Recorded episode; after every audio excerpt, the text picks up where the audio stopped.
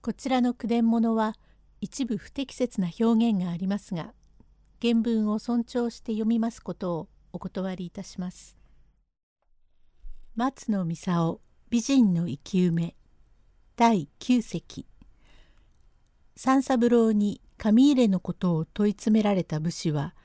拾ったとごまかし先の男のことも許します。引き続きまして西洋人情話松野操美人の生き埋め。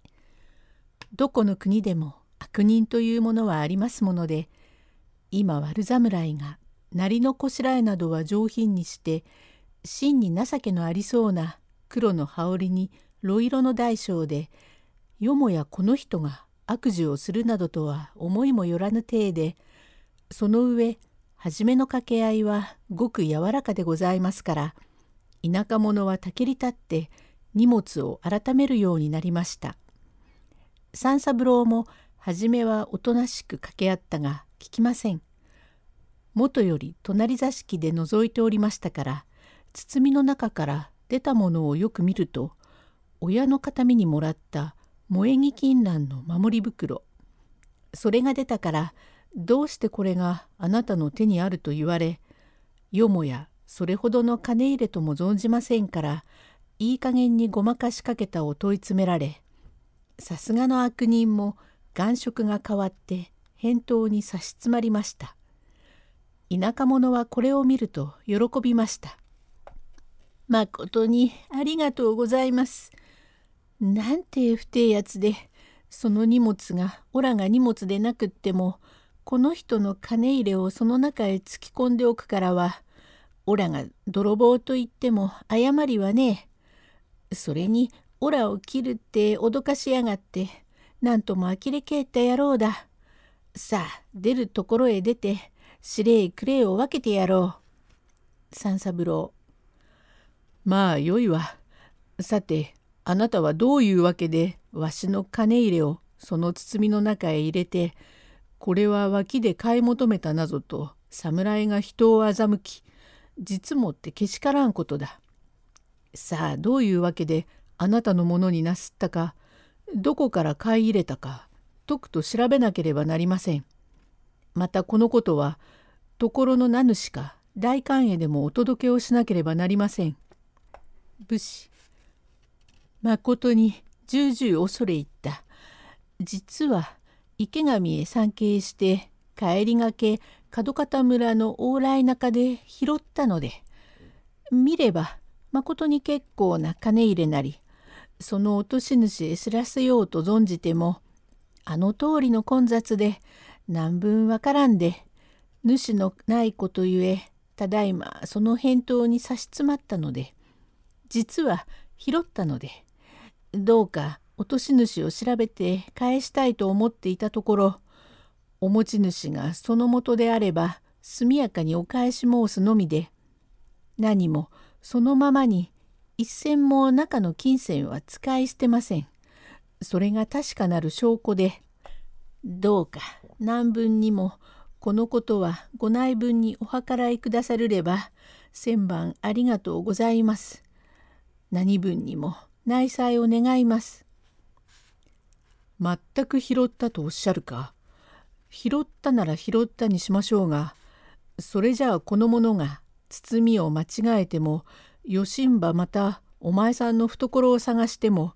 人のものは俺のものと思って他人を欺くような人だからこのものを切るのつくのとおっしゃる気遣いはあるまいがなお念のため申すいよいよこのものをお許しなさるか。もっともさようでそのもとのおっしゃることにおいてはいささかも申し分はございません。それごらんなせえ。なんだってもうこの野郎。今、申し分ねえなんてって、さっきの剣幕は何だ。今にもぶっきるべえとしやがって。どうもは、わしゃ勘弁したくっても、連れの稲吉丼にすまねえから、やっぱり出るところへ出ますべ。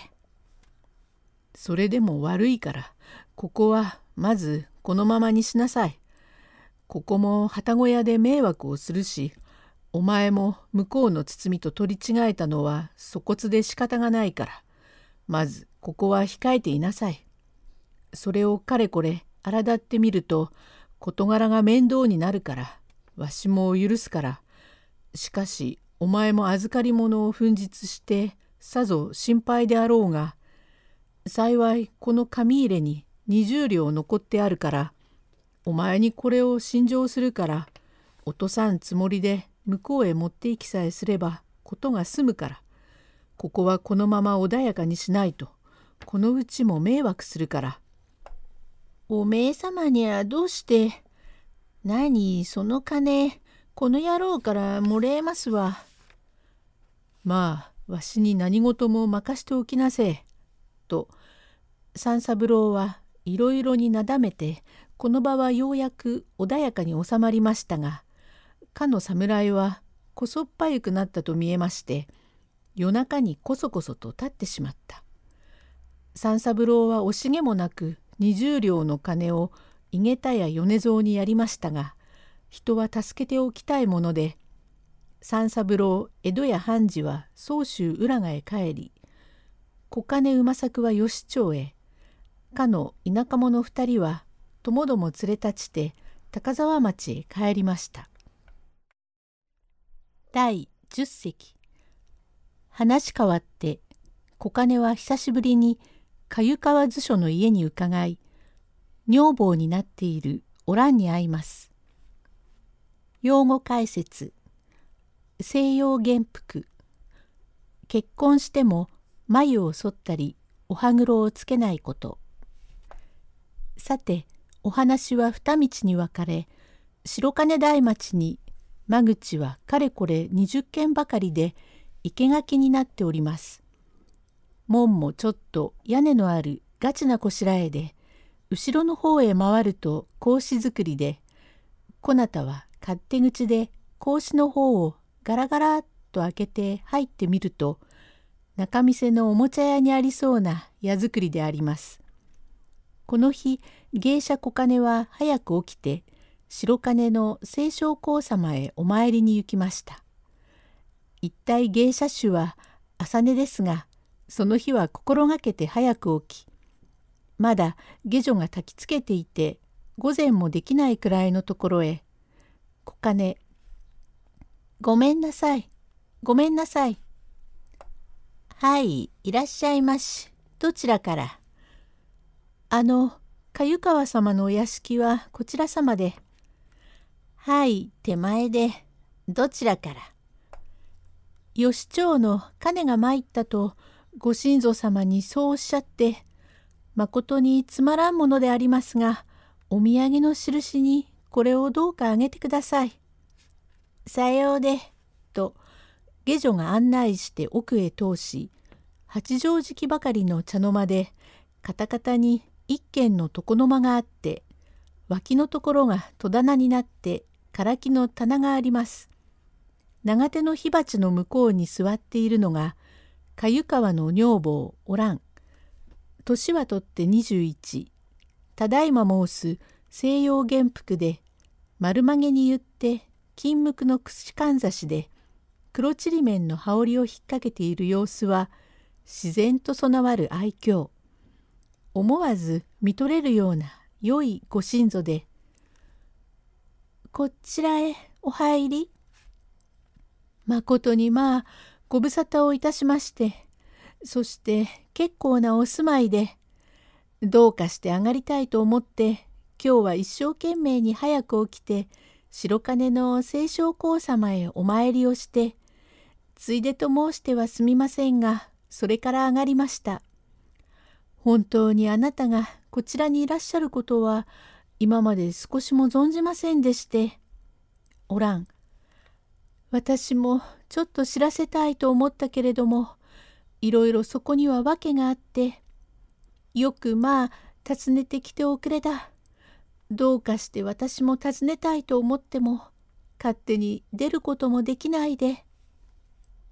まあ元服なすってよくお似合いでした本当に良いお住まいでまあお広くってきれいで